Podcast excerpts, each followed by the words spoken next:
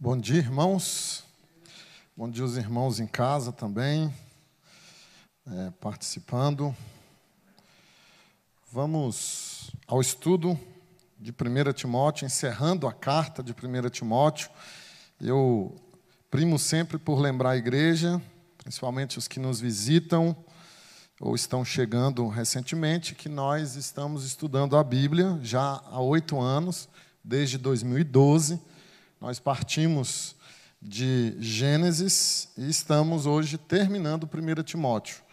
Então, há oito anos nós estudamos capítulo por capítulo a Bíblia. E já há oito anos. De forma que é gratificante estarmos já aí avançando para o final do Novo Testamento. Hoje terminando 1 Timóteo. Então, abra aí sua Bíblia em 1 Timóteo, capítulo de número 6.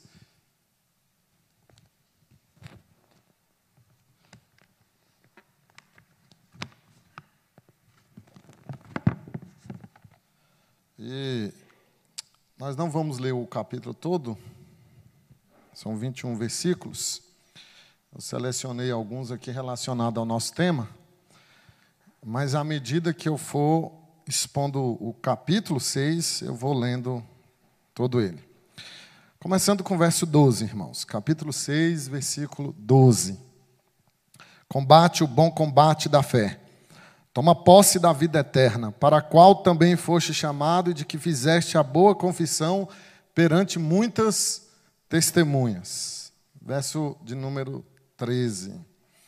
Exorto-te perante Deus, que preserva a vida de todas as coisas, e perante Cristo Jesus, que diante de Pôncio Pilatos fez a boa confissão. Verso 17. Exorta aos ricos do presente século que não sejam orgulhosos, nem depositem a sua esperança na instabilidade da riqueza, mas em Deus, que tudo nos proporciona ricamente para nosso aprazimento. Verso 20, irmãos. E tu, ó Timóteo, guarda o que te foi confiado, evitando os falatórios inúteis e profanos e as contradições do saber como falsamente lhe chamam, pois alguns professando se desviaram da fé, a graça seja convosco. Amém. Bom, meus irmãos, nesse capítulo final, o apóstolo Paulo, ele continua dando conselhos a Timóteo. Timóteo era um jovem pastor de uma igreja é, muito importante, a igreja de Éfeso, uma igreja crescente, numa cidade complicadíssima, uma cidade sincrética, uma cidade mística. Então, dada a juventude de Timóteo, era natural que ele se sentisse em algum momento do seu pastorado inseguro. Sua personalidade, nós vimos no início da carta, ao introduzir a carta de Timóteo, ele era um jovem introspecto, um jovem tímido. Então, Paulo continua dando instruções ao seu filho na fé de como ele deveria pastorear. É por isso que essas cartas de Paulo, elas são chamadas de cartas pastorais, porque o seu objetivo é treinar tanto Timóteo quanto Tito na arte do pastorado, que é uma arte mesmo. Então, Paulo dá a ele o que alguns conselhos finais. E esses conselhos, eles estão bem relacionados a como Timóteo deveria tratar os grupos que compunham, que compunham a igreja de Éfeso e que são os grupos que compõem qualquer igreja local. E a maneira de Paulo, o tom de Paulo, é um tom muito, muito forte para hoje, né? O tom de Paulo é um tom militar. Quando ele conversa com Timóteo, ele conversa como, ele instrui Timóteo como, como um general que está transmitindo ordens do comandante supremo, que é Jesus. Então, é, eu acho que as igrejas, por mais que elas é, tenham dificuldade com um pastor um pouco militar, mas na verdade é o que elas anseiam, um homem que lidere mesmo a igreja. E esses versículos que nós lemos, olha o tom de Paulo, são todos, são todos, é, são todas as expressões militares, começando no verso 2, combate, o bom combate, isso é militar, é do contexto militar. Ah, Exorto-te, ordeno-te, verso 13 de novo, no verso 17, exorto E, e no verso 20 ele diz guarda. Então são imperativos que Paulo tira da linguagem militar para dar a Timóteo instruções. Porque nenhuma igreja, irmãos, ela consegue é, permanecer firme com um líder que é instável, que não consegue dar comandos certos, assertivos, é, comandos que indicam direção. É por isso que eu escolhi intitular essa parte final como Ordens do Quartel-General. Paulo está preso, é o seu quartel-general, e ele, como um comandante, dá ordens a Timóteo para cuidar de certos grupos de pessoas na igreja. Nós iremos estudar esses grupos. O texto está muito claro na sua divisão. Paulo ele apresenta quatro grupos diferentes que compõem uma igreja local e que Timóteo deveria cuidar, e por extensão, aplica-se a todos nós, sobretudo aos obreiros de hoje. Ele lida com essas pessoas. Vamos então para o primeiro grupo de pessoas que compõem a igreja, que Timóteo deveria cuidar com zelo. É o grupo dos servos cristãos, os servos. A palavra aqui foi muito suave é, na tradução, mas é, eu vou é, trabalhar ela com vocês. Vamos ler então o verso 1 e 2, onde se apresenta os servos cristãos. Olha aí, todos os servos. A palavra foi suave, não é servo, é escravo. Todos os escravos que estão debaixo de julgo considerem dignos de toda honra o próprio patrão, o próprio senhor, o próprio dono. Para que o nome de Deus e a doutrina não sejam blasfemados.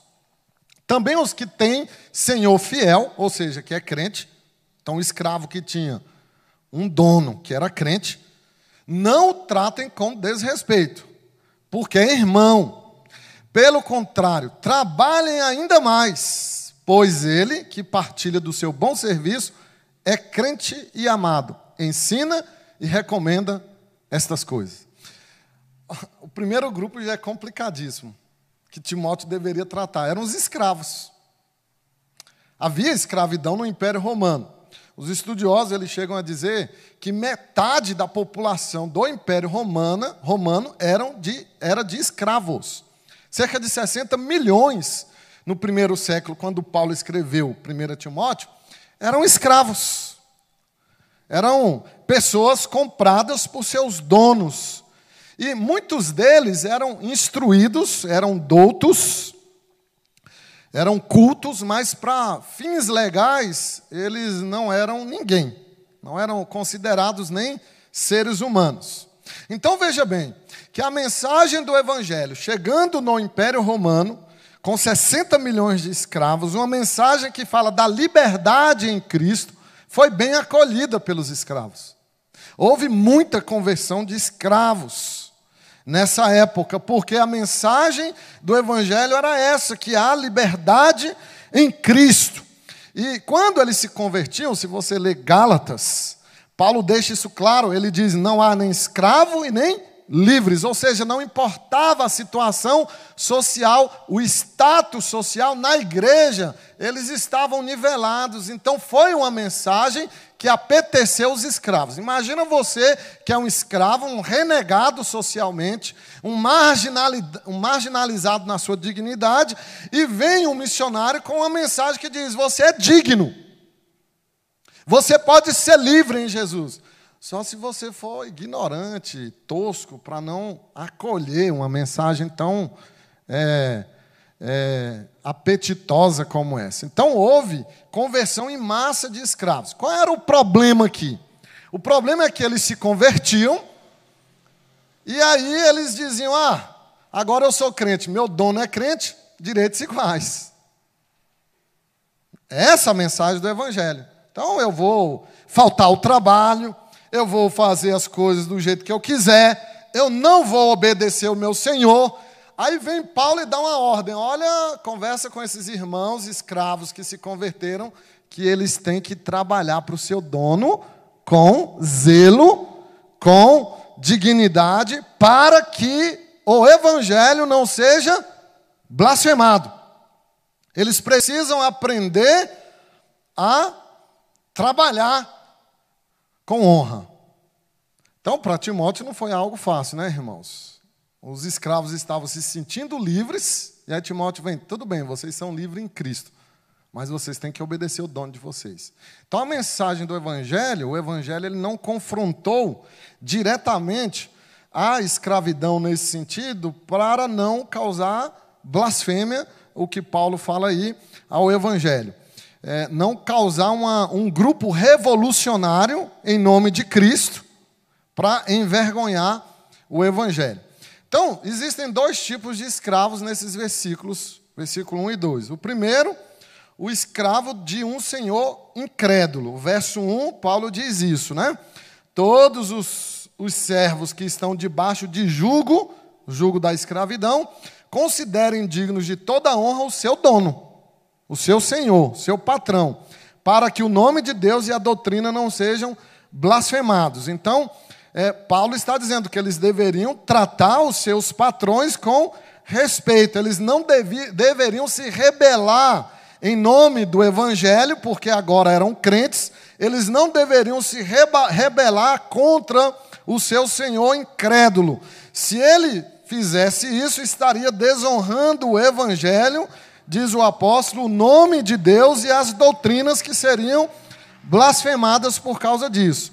Então, irmãos, esse é um dos motivos porque nos primeiros, nos primeiros tempos do Evangelho, os primeiros missionários eles não pregaram diretamente contra a escravidão, porque, por mais que isso fosse uma instituição pecaminosa, era necessário esperar uma geração toda passar para mudar esse paradigma, justamente para não criar um grupo que se tornasse revolucionário dos seus patrões. Então, esse é o primeiro grupo, escravos de senhores que eram incrédulos. O outro grupo, outro tipo de escravos, está no verso 2, que é o escravo de senhor crente, de senhor cristão.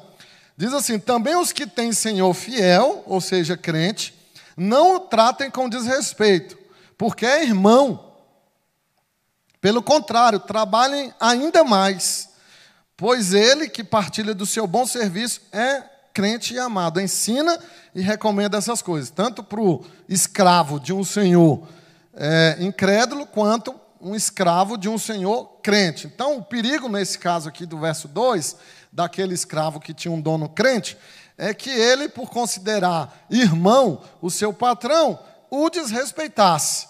Ah, ele é meu irmão, então eu não preciso obedecê-lo. Nós somos iguais, os direitos são iguais e ele não pode me dar ordens. Era o que estava acontecendo na igreja de Éfeso. Ele não pode me dar ordem. Nada diferente de hoje, não é? Você contrata um crente da sua igreja, sabe qual é o nome disso? Problema. Você vai ter problema, ele vai te dar problema. Você é um patrão e contrata alguém da sua igreja, ele vai te dar problema. Ele vai fazer o que esses aqui estavam fazendo. Ah, a gente é irmão, é da mesma igreja, vou chegar atrasado, vou fazer do jeito que dá, vou é, me empenhar é, o mínimo possível, porque ele. Aí você vai ter um problema, porque se você advertir ou, ou, ou despedir esse irmão, você vai criar um inimigo para você. Como também sociedades com familiares. A sociedade ela já é complicada. Se é com família, problema dor de cabeça. Então, Paulo está dizendo: respeitem, trabalhem ainda mais pelo fato de que ele é seu irmão e é amado. Então, se ele é amado de você, você não irá prejudicá-lo. O primeiro grupo é esse, de escravos, escravos crentes, de donos incrédulos e de donos que eram também crentes.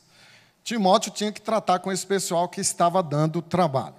Mas há um segundo grupo que deu mais trabalho ainda e que Timóteo teve que ter muito cuidado, é, teve que se empenhar zelosamente para tratar esse grupo. O grupo dos falsos mestres. É o segundo grupo. É, a ordem que Paulo dá do quartel-general era para que Timóteo cuidasse desse grupo, os falsos mestres. Verso 3 ao verso 5. É, verso 3.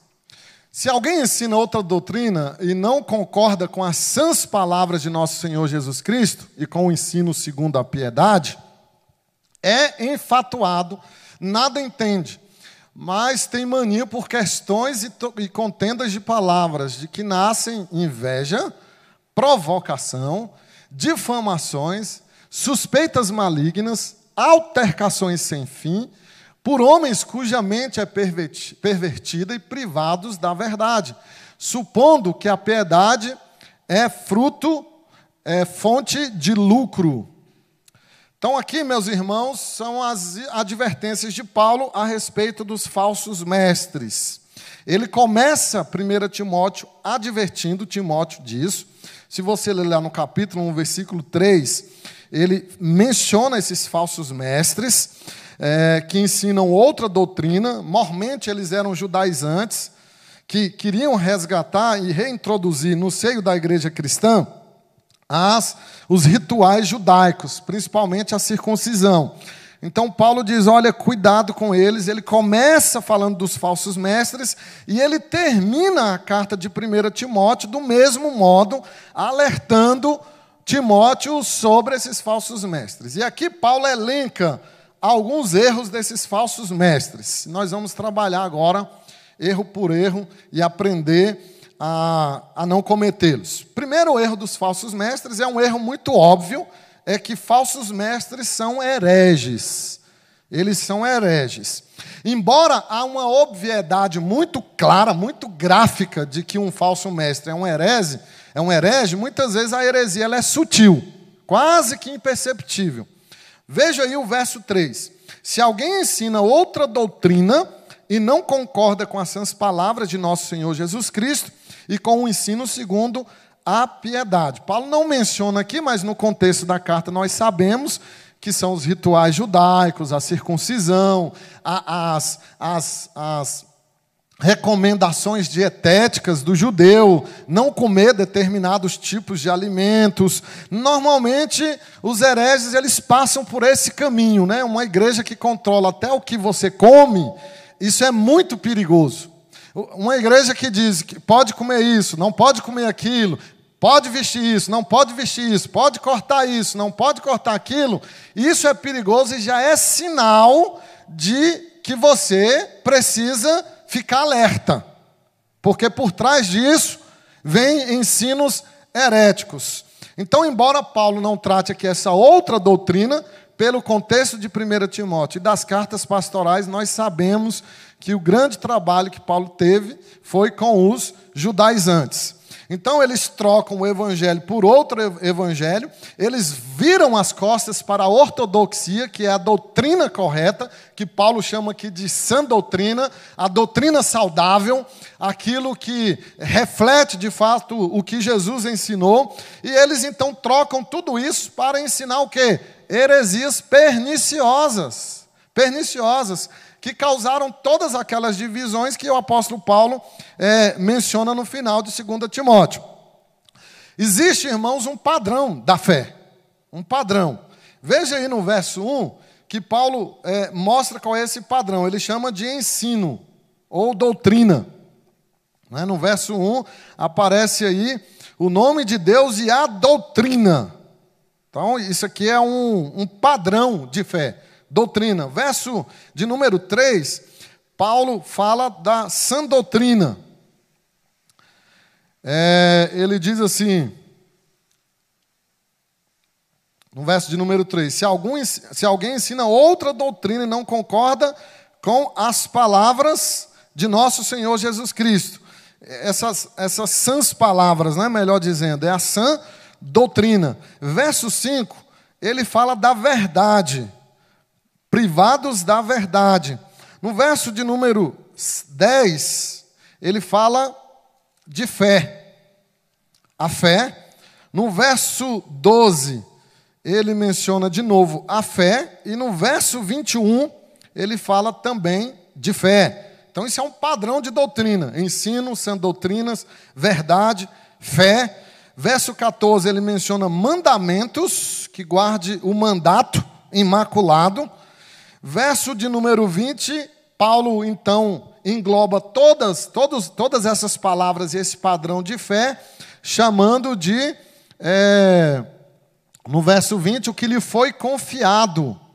Olha só, e, e, e tu, ó Timóteo, guarda o que te foi confiado. O que, que foi confiado a Timóteo?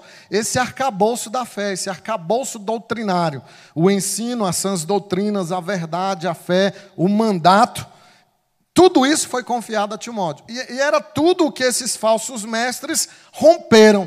Eles não ensinavam isso. Então era um grupo que Paulo, que Timóteo deveria tomar cuidado, porque eles eram hereges.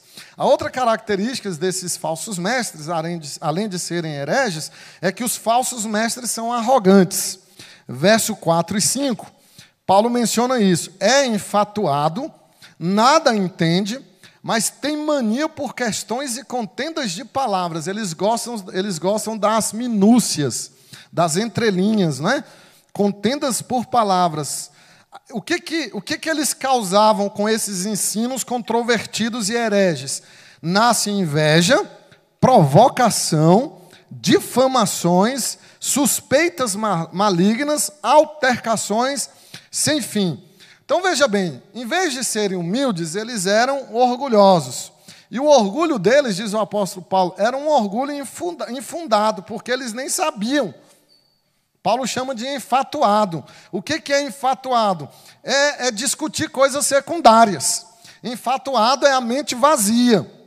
É, é discutir aquilo que é, é periférico, discutir palavras, minúcias, em vez de alimentar as pessoas com o quê? Com as sãs palavras de Jesus, que Paulo menciona aí no versículo 3. Então, ao invés deles falarem das sãs palavras de Jesus, que é todo o evangelho, todo o Antigo Testamento, porque Moisés e os profetas falaram de Jesus, eles falavam de quê? De enfatuado, de coisas vazias, de coisas secundárias. É, é essa a ideia que dá de, de enfatuado. Eles eram mórbidos, doentes pela discussão, pelo debate. E isso trazia o quê? Divisão, altercações, tumulto no seio da igreja. O resultado disso, então, era esses frutos, né? Inveja, provocações, difamações. E o pior de tudo, no verso 5, no verso 5 aí, que Paulo deixa claro, é que os cristãos, por causa desses ensinamentos é, arrogantes, eles eram privados da verdade. Privados da verdade. Eles tinham o evangelho, mas eram privados de, do evangelho por causa desses falsos mestres. Né? Então, é, é, mais ou menos o que vemos hoje em dia. Não é? Hoje você tem é, seitas é, que o líder principal dessa seita ele é considerado o pai dos apóstolos. Ele não é mais nem apóstolo, ele é o pai dos apóstolos, ou seja, ele está acima dos apóstolos, chegando aí perto da Trindade. Um pouquinho mais ele se torna é, uma quarta pessoa da Trindade. Então, nós vemos isso acontecendo corriqueiramente e vemos as pessoas seguindo é, em multidão essas pessoas não é? que fabricam milagres, que prometem o que a Bíblia não prometeu, que proíbem o que a Escritura não proíbem. Então, assim, são igrejas que não valorizam o fórum íntimo das pessoas, que não valorizam a liberdade das pessoas em Cristo, que impõem regras, que impõem julgos, que Jesus não pôs, pelo contrário, que Jesus tirou de sobre as pessoas. Lembra lá em Mateus, quando Jesus diz: é, Tomai sobre vós o meu jugo, que é suave e leve. Jesus diz: aquele que está sobrecarregado. Sobrecarregado de quê? Olha o contexto lá de Mateus. Mateus 11. Sobrecarregado do jugo dos fariseus. Sabe quantas mil regras tinha o fariseu? Cinco mil regras, cinco mil leis que você deveria seguir. E Jesus diz: olha, tirem esse jugo e coloquem o meu. E há igrejas que continuam colocando esse jugo. Por meio de líderes que são arrogantes, que são enfatuados na sua mente. A terceira característica dos falsos mestres é que eles são gananciosos. Então nós vimos, eles são hereges, eles são arrogantes e eles são gananciosos. Olha aí o final do verso 5. Olha o que, que eles fazem.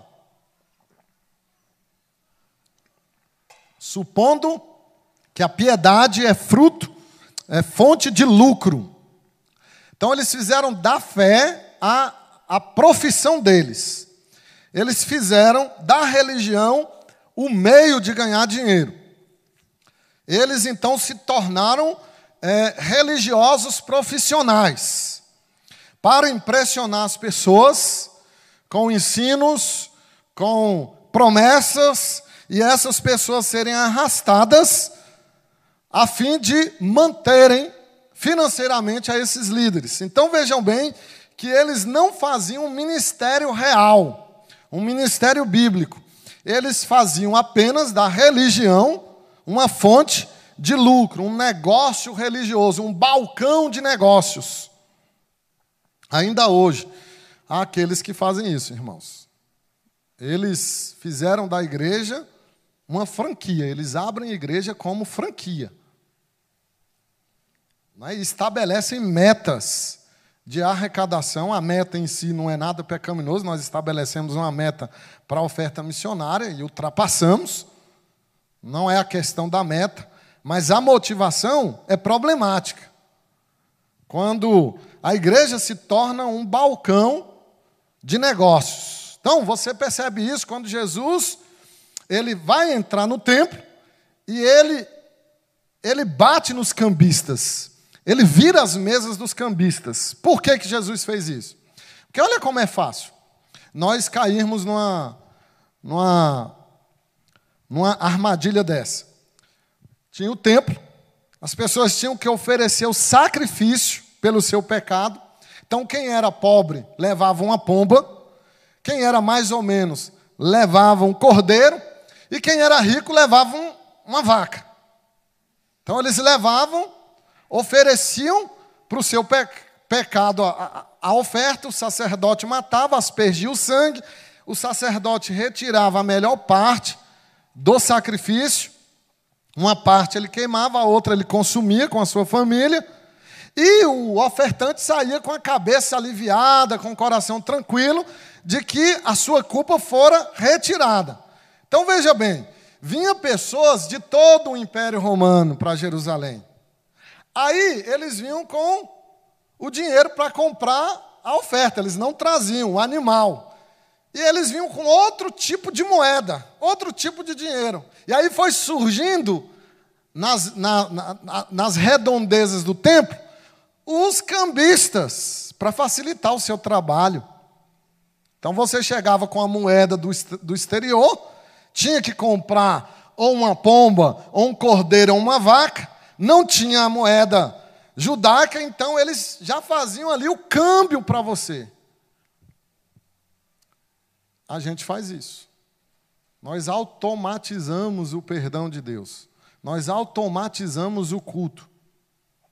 E Jesus, então, vendo que aquilo virou um negócio, ele vai lá, vira as mesas do cambista, diz que Jesus estava com um chicote na mão, alguém ali levou uma lapada e acabou com o negócio deles. Será que Jesus não faria isso hoje com algumas igrejas que são abertas como franquias, são empresas religiosas que precisam dar lucro? Dar lucro. Nessa pandemia, o que, que a igreja tem feito com seus recursos? Sobrevivido? Pensado só em si? Ou ela tem ajudado aqueles que passaram hoje por desemprego, por queda na, na, no seu salário. Então, as igrejas que não pensaram nos seus membros, elas estão agindo como empresas. Empresas que fazem da piedade a fonte de lucro. Então, os falsos mestres, eles são gananciosos. Bom, nós vimos aí os dois grupos primeiros que Timóteo deveria tratar: os servos cristãos os falsos mestres. Há um terceiro grupo que Paulo é, se volta e ordena que Timóteo trate, os cristãos pobres, que é o contraste com os falsos mestres. Né? Ele não estava preocupado com os. Com, não estavam preocupados com os pobres. Do verso 6 ao verso 10, nós temos aí os pobres na igreja. De fato, grande fonte, de lucro é a piedade com o contentamento, porque nada temos trazido para o mundo, nem coisa alguma podemos levar dele. Todo sustento, tendo sustento e com que nos vestir, sejamos contentes. Ora, os que querem ficar ricos caem em tentação e cilada, e em muitas concupiscências insensatas e perniciosas, as quais afogam os homens na ruína e perdição. Porque o amor ao dinheiro, ou do dinheiro, é a raiz de todos os males, e alguns nessa cobiça se desviaram da fé e a si mesmos e, é, e se atormentaram com muitas dores, porque o amor do dinheiro é raiz de todos os males. Bom, Paulo está advertindo Timóteo e também a nós sobre os perigos da ganância, justamente para fazer o contraste com os falsos líderes gananciosos, que queriam muito dinheiro. Paulo apresenta quatro fatos aqui a respeito da nossa relação com o dinheiro. Essa relação, irmãos, ela tem que ser bem trabalhada pelo crente com o dinheiro. E não pensem vocês que ganancioso é só quem tem muito. Às vezes, quem não tem nada é ganancioso, é invejoso, inveja o que o outro tem, é, se auto-vitimiza porque não conseguiu nada na vida e vê que as pessoas ao redor conseguiram e, e, e tem inveja, invejam empresários que prosperaram. Isso acontece na igreja. Para vocês terem uma ideia, aconteceu em uma igreja, nossas, infelizmente, isso aconteceu. Nós tínhamos na igreja um, um empresário muito próspero, que cresceu rapidamente na área de construção civil. Ele cresceu muito. E era um homem muito, muito comprometido com a igreja, ah, mas é, sequestraram a filha dele. E pediram um, um montante significativo de, de. Como é que é o nome que dá? Resgate. Para o resgate. Bom, ele acabou dando. Foram feitas as investigações.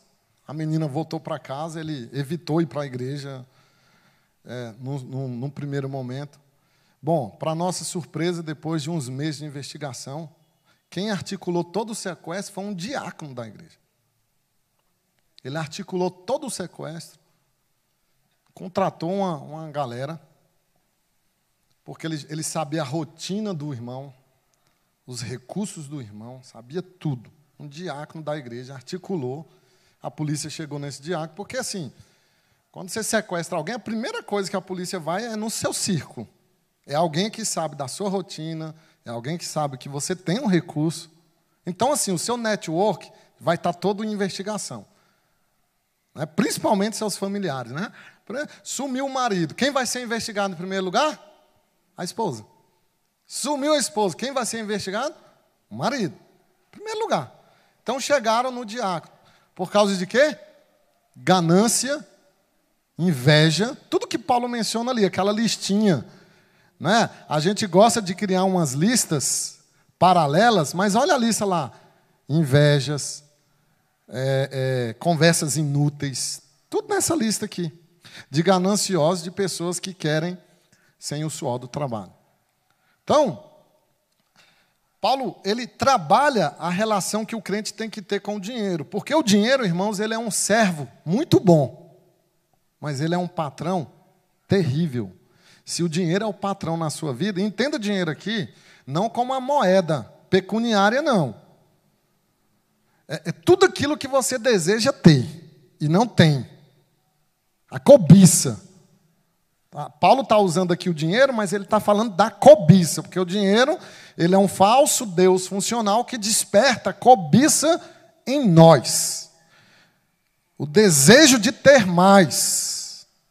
Então, Paulo fala da nossa relação com o dinheiro. Primeira primeiro aspecto dessa relação que Paulo menciona é que a riqueza não traz contentamento. Se você está atrás de alegria e acha que vai ficar mais feliz, por causa do dinheiro. Olha o que, a Bíblia diz, verso 6. De fato, grande, grande fonte de lucro é a piedade com o contentamento. Olha que Paulo fez o contraste, né? Qual era a fonte de lucro para os falsos mestres? A religião. E Paulo está dizendo aqui, não, a fé, ela é a verdadeira fonte de lucro. E essa fé que é qualificada com o quê? O contentamento. Contentamento não tem a ver com quantidade. Contentamento não tem a ver com bolso, tem a ver com coração. É por isso que você pode visitar uma casa simples, pobre e encontrar pessoas felizes. E você pode visitar mansões e encontrar pessoas infelizes. O termo contentamento aqui, ele é muito especial. Paulo o usa com muito cuidado. O grego é autarqueia. Daí vem autarquia. Autarquia é aquilo que tem é autonomia, não é? É aquilo que tem independência. Então Paulo está dizendo que o contentamento é a autonomia interior das circunstâncias exteriores. Você tem que ser uma pessoa autérquica, que não depende das situações exteriores de ganhar mais. Sabe por quê? Se você ganhar mais, você vai reclamar do seu salário.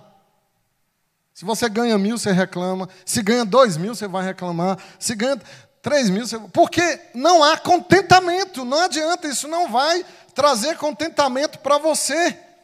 As, as situações materiais, a prosperidade material não vai trazer a segurança que o seu coração está buscando.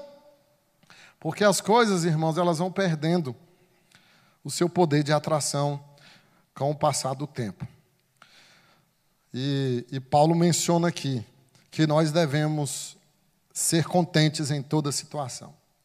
Segunda maneira de se relacionar com o dinheiro é que a riqueza não é duradoura. Verso 7, Paulo deixa isso claro. E a figura que ele usa aqui, Paulo é um artífice das palavras, ela é muito precisa, porque nada temos trazido para o mundo. O que, é que você trouxe quando você nasceu? e nem coisa alguma podemos levar dele. Quando uma pessoa morre e o seu espírito deixa o seu corpo, ela não leva nada. Não leva a sua beleza, não leva a sua riqueza, não leva o seu vestuário. É, e também ela não vai levar, ela, ela chegou assim. Então, o contraste que Paulo faz é muito interessante.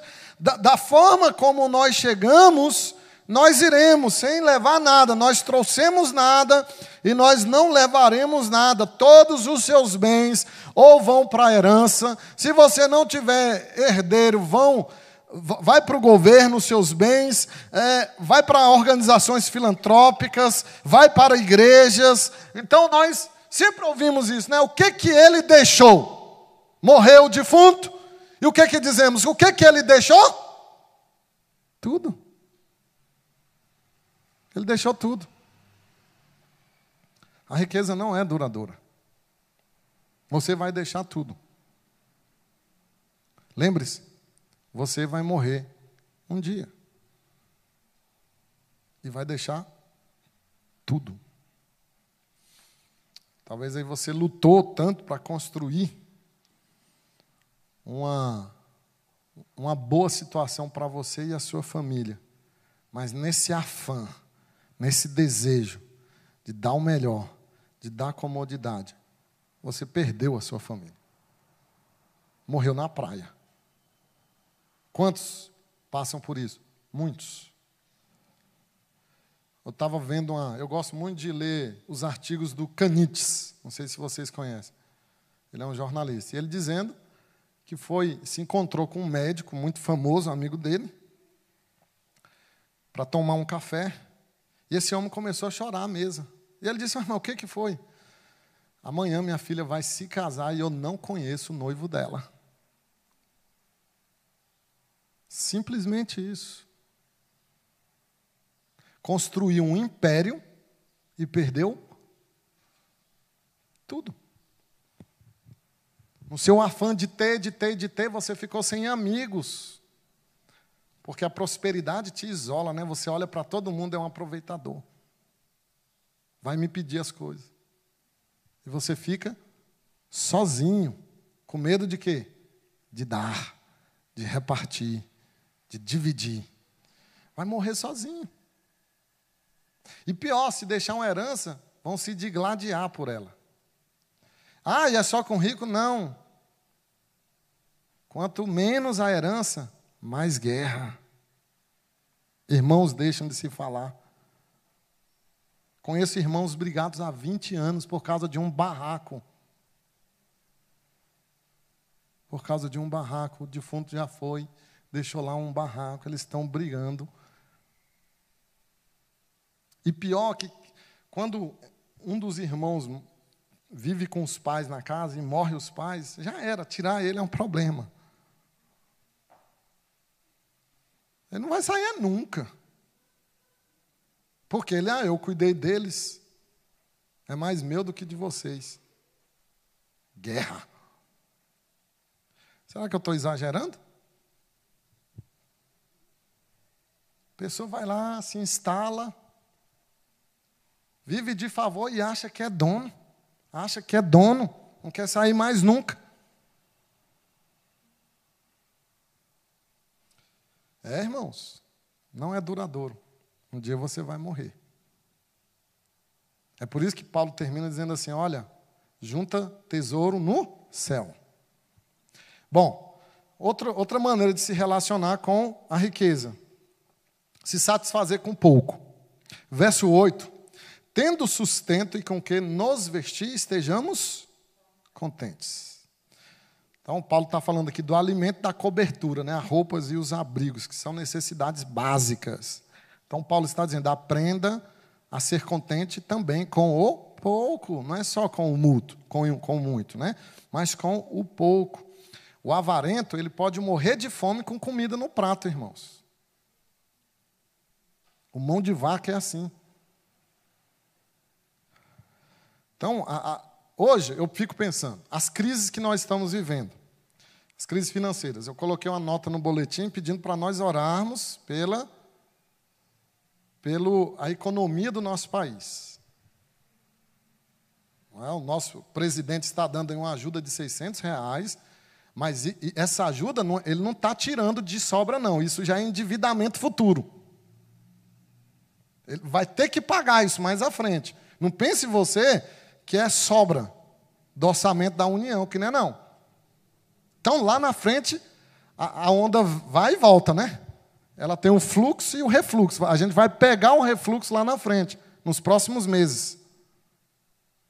Será que toda essa crise econômica, na sua própria vida, não é Deus te ensinando a viver mais simples, mais contente? Pense um pouquinho. Não é Deus te trazendo para o essencial, te tirando do, do supérfluo e dizendo: não, essencial. Vamos para o essencial. Porque muita gente, irmão, sabe o, o preço das coisas, mas não sabe o valor. Eu estava vendo lá em casa. O Iorra é assim. Ele está vendo lá os, os YouTube dele, os desenhos dele. Aí eu chego, ele esconde o controle, para eu não mudar. Aí eu vejo ele lá, deitadão no sofá. Aí eu penso, não paga luz, não paga água, não paga a comida que está na mesa, não paga a roupa que veste, e vai eu inventar de mudar o canal. Sabe o preço, mas não sabe o valor. Às vezes nós estamos saturados de supérfluos e nos esquecemos das coisas essenciais. E Paulo diz: seja satisfeito com pouco. E Paulo viveu isso aqui, irmãos. Viveu só na escassez. E depois de Jesus, né? Porque antes de Jesus, Paulo, Paulo tinha uma vida abastada. Ele era um grande mestre. Depois de Jesus, Paulo ficou pobre. Engraçado, né? E tem gente que quer Jesus para ficar rico, bonito e saudável. Paulo, depois de Jesus, ficou pobre, feio e doente. Que evangelho nós estamos vivendo? Não estou falando que a gente tem que adorar a vida paupérrima, não, não é isso. Mas esse é o evangelho, irmãos. Foi a E Paulo tem autoridade para dizer: olha, se Timóteo, diz para os crentes pobres aí, os escravos, que se tem comida e roupa, fica contente. Bom, a última recomendação que Paulo faz para o nosso relacionamento com o dinheiro é que o desejo pela riqueza traz muitos males. Verso 9 e 10. Eu vou ter que correr. Eu achei que eu ia terminar rápido o estudo.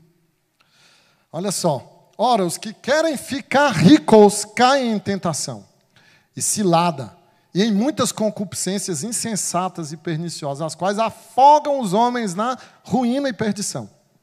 Porque o amor do dinheiro é a raiz de todos os males. E alguns nessa cobiça, olha aí, o centro do ensino de Paulo é esse. Não é o pecúnio. O dinheiro é papel, irmãos. Mas o que está por trás do dinheiro é um falso Deus. A cobiça. Então, não necessariamente é riqueza. Talvez beleza, talvez saúde. Cobiça se desviaram da fé e a si mesmos se atormentaram com muitas dores. Gente, isso aqui é muito gráfico, é o que traz, é o que traz. E não é só para gente rica, não, tem rico humilde. Eu tive um presbítero, ministro de Estado do governo chileno, ele é um engenheiro florestal, era ele que cuidava do jardim da igreja. Eu chegava lá muitas vezes, ele estava lá numa manhã fria de Santiago, zero grau, cortando a grama. O cara tem motorista, mora numa mansão, vizinho do presidente, estava lá cortando a grama. Eu falava, mas deixa que a gente contrata um jardineiro. Ele, não, isso aqui é, é, é uma honra para mim, cuidar do jardim da casa do Senhor. E tem pobre, meu Deus, que acha que é o. A, a pior miséria do mundo é o pobre com cabeça de rico. Então, Paulo não está falando aqui de pobre nesse sentido.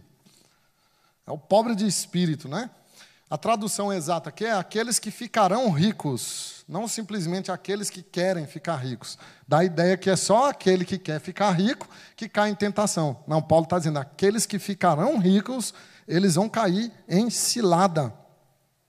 E aí ele menciona aqui algumas coisas dessa cilada, né? A escravidão, a, a as concupiscências, serem afogados. Olha a ideia que Paulo traz, né? Olha só, a descrição de um homem, um homem que está se afogando na sua riqueza, que perde a tranquilidade.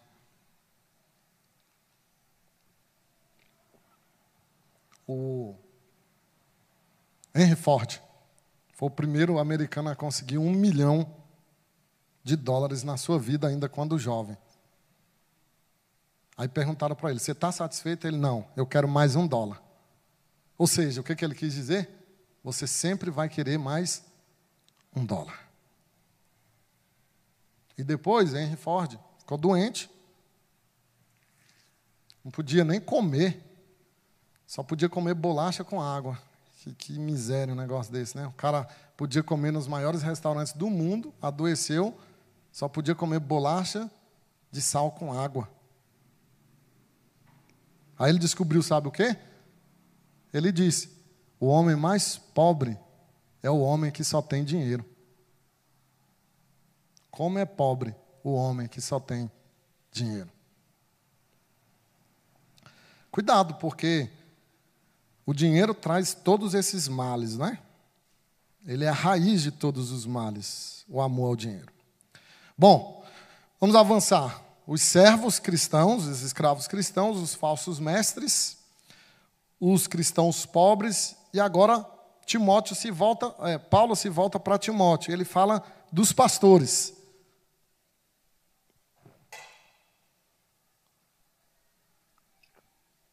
Nossa, vou ter 10 minutos, vou tentar. Vamos lá, verso 11, a partir do 11. Tu, porém, ó homem de Deus, foge destas coisas. Antes, segue a justiça, a piedade, a fé, o amor, a constância e a mansidão. Combate o bom combate da fé. Toma posse da vida eterna para a qual foste chamado e de que fizeste a boa confissão perante muitas testemunhas.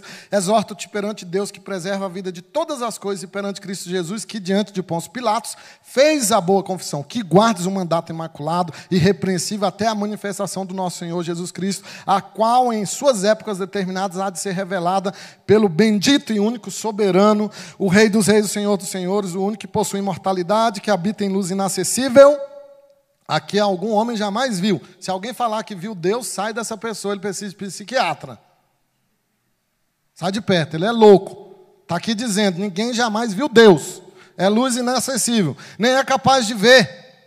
Você acha que você vai ver Deus lá no céu? Vai ver. Você vai ver, sabe quem? Jesus. Deus ninguém pode ver. O que que Moisés viu? Uma manifestação de Deus. Não foi Deus. Vai lá para o nosso catecismo. O que é Deus? Um espírito perfeitíssimo, uma luz inacessível. Deus é espírito, irmão, dá para ver Deus. Então, alguém falar, ah, ouvi Deus, você sai de perto, essa pessoa tem problemas. A Ele honra e poder eterno. Amém. Então, enquanto Timóteo cuidava das necessidades do rebanho, ele também deveria cuidar de si mesmo. Por isso que lá no capítulo 4, Paulo já dissera a Timóteo: cuida de ti mesmo. Aqui, ele começa dizendo: tu, porém, que é o contraste entre Timóteo e os falsos mestres. E é, é, é até forte, porque Paulo acaba igualando Timóteo, é uma expressão usada também para Moisés, homem de Deus, para Samuel, para Elias, para Davi. Ou seja, Timóteo tinha uma pleide muito boa, ele estava em boa companhia.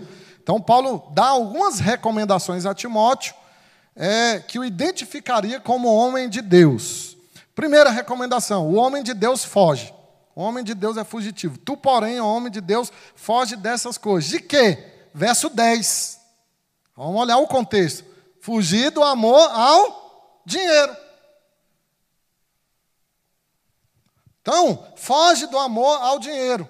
Há situações, irmãos, em que fugir não é covardia, fugir é sabedoria. O verbo fugir aqui não é literal. Timóteo deveria correr. É que ele deveria separar-se do ensino dos falsos mestres. É como o Rio Negro e Solimões, né? Ou é o Rio Amazonas? Acho que é o Rio Amazonas. O Negro é Amazonas. Eles andam quilômetros e não se misturam. Diferenças de temperatura, de coloração. Acontece alguma coisa lá que eles não se misturam. Quilômetros. Você distingue as águas do Amazonas das águas do Rio Negro. Quilômetros ali. Timóteo deveria andar assim, em meio aos falsos ensinos. Ele deveria fugir disso. A palavra fugir aqui, ela é retirada da caça, e a ideia do caçador, quando ele encontrava um animal feroz, uma serpente venenosa, ele não ficava lá dialogando, não. Ele ia embora, virava as costas, corria, fugia. Paulo está dizendo que nem toda união é boa. Prenda esse princípio. Nem toda união é boa. Amazonas e Rio Negro não combinam. E aves da mesma espécie sempre voam juntas. Você já viu um pombo voando com pardal? Não. Fofoqueiro anda com fofoqueiro, falso mestre anda com falso mestre, e homens de Deus andam com homens de Deus. Paulo está dizendo: olha, fuja. Nem toda união é boa e nem toda divisão é ruim. Há ocasiões em que o homem de Deus tem que se posicionar contra as falsas doutrinas e isso vai dar um, um racha. Segundo, o homem de Deus segue. Então ele deixa para trás algumas coisas e segue outras. Antes segue a justiça, a piedade, a fé, o amor, a constância a mansidão. Justiça significa que é os caminhos certos. Piedade é a devoção na prática. A fé é a fidelidade, não é? O amor é o amor ágape, que se sacrifica, que dá, que não recebe, diferente do falso mestre. A constância é perseverança. A mansidão não é fraqueza, irmãos, é poder sob domínio. Então não é fraqueza, não é aquele cara meio isentão, é mansinho. Não. Essa, não é essa a ideia na Bíblia. Ele, ele é forte, ele é corajoso, mas está sob controle. É igual o vento, o fogo, o cavalo, o remédio. Né? Toma uma dose maior, você morre. Então, essa é a ideia, força sob controle. Então, o homem de Deus é fugitivo, ele é um seguidor, ele segue, o homem de Deus combate. Verso 12, combate o bom combate da fé. A, a ideia aqui no, é, no, no, grego é continue combatendo, né? nunca acaba esse combate. A ideia de um verbo que te agoniza. Você se aplica tanto como um soldado que sai agonizando. Descreve uma pessoa que dá o máximo de si, o melhor de si. Agora, esse combate não é entre os crentes, cristão com cristão. É, esse combate aqui é entre uma pessoa de Deus e os inimigos de Deus, os inimigos ao seu redor. Tudo a ver com Timóteo, né? Então, a, ele lutava para defender a fé. Esse combate é para defender a fé. O conjunto de verdades, o arcabouço da fé, que está lá no verso 20, que eu falei para vocês que Timóteo havia recebido, né? Do apóstolo Paulo. Esse arcabouço. Então, o homem de Deus é um combatente contra o aborto, contra ideologias anticristãs. Ah, essa semana, um pastor iraniano foi condenado com a esposa a pena de morte no Irã, porque ele fazia estudos bíblicos na, nas casas dos membros. E ele estava, segundo os juízes, incitando a rebelião aquelas pessoas que ele ensinava. Olha que triste, né? Ele vai morrer. É, eu acho que eu vou fazer isso na profissão de fé. Eu vou perguntar para os crentes se eles estão dispostos a morrerem por Jesus também. Não só que eles confessam Jesus como Senhor, mas se eles estão dispostos a morrerem por Jesus. É o que vai acontecer lá no Irã. Não é? Um pastor e a sua esposa morrerão por fazer estudo bíblico na casa das pessoas. Qual é a motivação desse combate? Paulo apresenta. Primeiro, tomar posse da vida eterna. Cuidado com essa expressão. Algumas expressões na Bíblia elas viraram é, uma, um mantra. Toma posse, irmão. Que toma posse? A única coisa que você merece é o inferno, você quer tomar posse?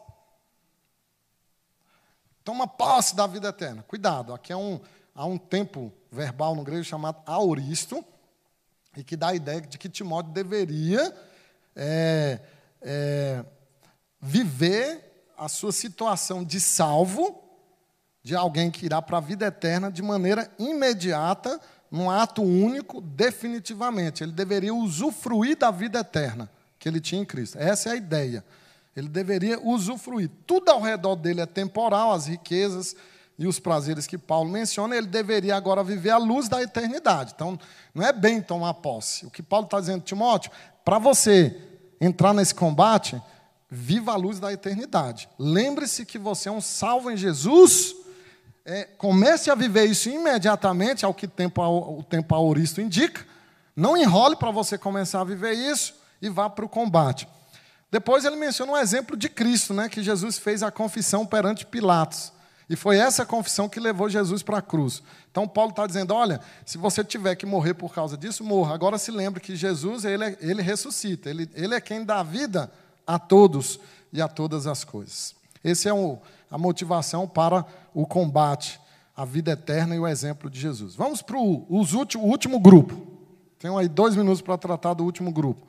Então nós tratamos do grupo dos escravos, do grupo dos falsos mestres, dos cristãos pobres, dos pastores, e agora o último grupo é os cristãos ricos. Paulo não deixou de fora os ricos.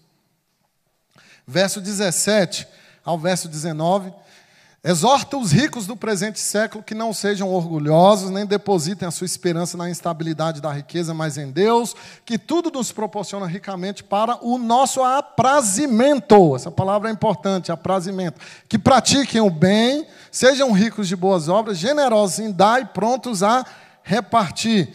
Então, o amor ao dinheiro é muito perigoso, nós vimos isso, e Paulo agora dá uma ordem especial a Timóteo. E essa ordem se aplica a todos nós, sabe por quê? Paulo chama os, os, ricos do presente século, mas se nós formos comparar hoje a nossa situação financeira com os irmãos da igreja de Timóteo, nós somos mais ricos que eles. Então, se aplica a nós também. Primeira recomendação: ser humilde. Verso 17: A riqueza torna alguém orgulhoso. E se ele está orgulhoso, ele não compreendeu nem a sua riqueza, nem a si mesmo. Há um texto em Deuteronômio, capítulo 8, versículo 18, que Moisés diz isso: Foi Deus que te deu a força e a sabedoria para você adquirir riqueza. Então, lembre-se disso. Seja humilde. Se hoje você é mais rico que os seus pais, seja humilde. Vai lá no início do, dos humildes começos e ajude seus pais. Ajude seus pais. E a mulher que não deixa o marido ajudar os pais, ela está errada, pecando. O marido que não deixa a mulher ajudar os pais está errado, pecando. Tem mulher que não deixa o marido ajudar o pai e a mãe. E ele vive um conflito.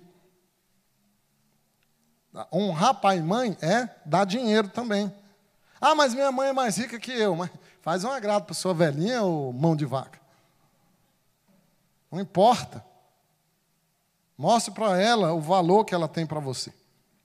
Aí depois ela morre e fica lá. Já viu que no enterro o filho que mais chora, mais grita é o que não fez nada? Enfim, a hipocrisia. Não fez nada e na hora de enterrar, meu Deus, meu pai, minha mãe. Foi o que menos deu. O que ajudou fica lá caladinho, sofrendo. De fato a perda. Mas o artista que não ajudou, a humildade não faz propaganda, irmãos. Não faz. A generosidade não faz propaganda. O que a tua mão esquerda faz, que a direita não saiba. Vai lá entregar a cesta básica e faz selfie, pelo amor de Deus. Você não tem juízo, não. Exponda a família pobre. Bom, esse é o assunto para outra ocasião. Confie em Deus e não nas riquezas. Verso 17, Paulo diz: Olha, confie em Deus. A riqueza, ela é instável. Quem dura é Deus. Ladrões roubam, os investimentos desvalorizam, né? Você tem lá um investimento, vem uma crise, desvaloriza. Na crise, na bolha financeira dos Estados Unidos em 2008, quantos mega empresários se suicidaram ah, dentro dos seus carros, dos seus apartamentos caríssimos? Quantos? Muitos. Se Deus nos der riqueza, nós devemos confiar neles, nele, irmãos, que é o doador, não na dádiva. Aí vem aqui uma coisa interessante. Desfrutem o que Deus der, der para você. É, é, o aprazimento. A Bíblia fala disso, de nós desfrutarmos, né? Desfrutar as bênçãos hoje, pois um dia a vida vai chegar ao fim. Então, dinheiro, Paulo está dizendo, é só para desfrutar. Entendeu? Se Deus te deu dinheiro, só desfruta. O dinheiro pode te dar roupa bonita, mas não te dá beleza. Tem muito feio aí, arrumadinho. Dinheiro pode te dar prazer, mas não te dá paz. Tem muita gente rica tomando remédio para dormir, não tem nem sono. Dinheiro pode te dar um carro blindado, mas não te dá proteção real. Não te dá. Dinheiro pode te dar remédio, mas não te dá saúde. Dinheiro pode te dar bajuladores, ah, vai dar muitos. Quando você tem dinheiro, você é bonito, você é legal, você é simpático te dá bajulador, mas amigo não te dá, não. Dinheiro te dá um funeral, mas não te dá vida eterna. E por último, Paulo diz: sejam generosos. Seja generoso. Verso 18 e 19, ele fala disso, né? Olha lá. Sejam ricos em boas obras, não só em dinheiro, porque é muito pobre quem só tem dinheiro. E seja generoso. Então, o John Wesley dizia o seguinte: eu, a, a, teologia de John Wesley eu não admiro, mas a, a vida cristã dele eu admiro. Ele dizia: ganhem o que puderem, economizem o que puderem e deem o que puderem dar. Deem o que puderem dar. Você é rico em relação a alguém. Você sempre estará em condições de ajudar, ajudar alguém. Irmãos, a semente é o dinheiro. O dinheiro é uma semente, é como uma semente. A semente ela se multiplica não se você comer, mas se você semear e repartir. Bom, a parte final, Paulo só faz uma recomendação a Timóteo dizendo: a graça seja convosco. Ou seja, embora ele escreve para Timóteo, é para toda a igreja. Essa mensagem é para toda a igreja, é para todos nós. Devemos olhar para os cristãos, servos, não é? escravos, hoje são os empregados. Nós devemos trabalhar bem, mesmo que o nosso patrão seja um descrente, e se ele for um crente, devemos trabalhar ainda melhor. Cuidado com os falsos mestres, eles estão espalhados por todo o mundo. Os cristãos pobres devem ter cuidado com o relacionamento com o dinheiro. Os pastores devem ser homens de Deus com as marcas que Paulo identifica aí. E os cristãos ricos devem ser generosos. Tá bom, irmãos, eu acabei, Deus abençoe. Passei quatro minutos, coloquem na minha conta, tá bom? Vamos ficar de pé e orar? Obrigado, Senhor, por esta manhã gloriosa, abençoada na tua casa. É um lugar de encanto, de delícias. É um lugar em que o Senhor se encontra conosco de maneira congregacional, solene. O Senhor está conosco todos os dias, mas aqui o Senhor está conosco e com cada um de nós juntos. Obrigado, Senhor, por tua palavra oportuna presente nas nossas vidas, que nos traz exortações do quartel-general, do supremo comandante, que é o Senhor. Ajuda-nos a vivê-las, todas elas. Dá-nos um domingo abençoado por Cristo, nosso bom redentor. Amém e amém. Deus abençoe até a noite, irmãos.